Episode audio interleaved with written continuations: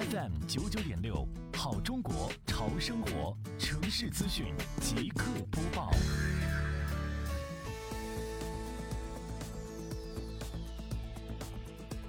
进入钱塘江农历潮水的潮汛期以来，杭州市西湖区双浦镇结合美丽杭州创建暨迎亚运城市环境大整治、城市面貌大提升长效管理工作的要求，联合辖区行政执法中队开展钱塘江垂钓治理行动，对辖区的钱塘江沿线进行动态不间断巡查，重点关注射井段、东江嘴段、麦沙岭段等区域，及时劝离垂钓者，并对其进行安全教育。切实筑起防潮安全屏障。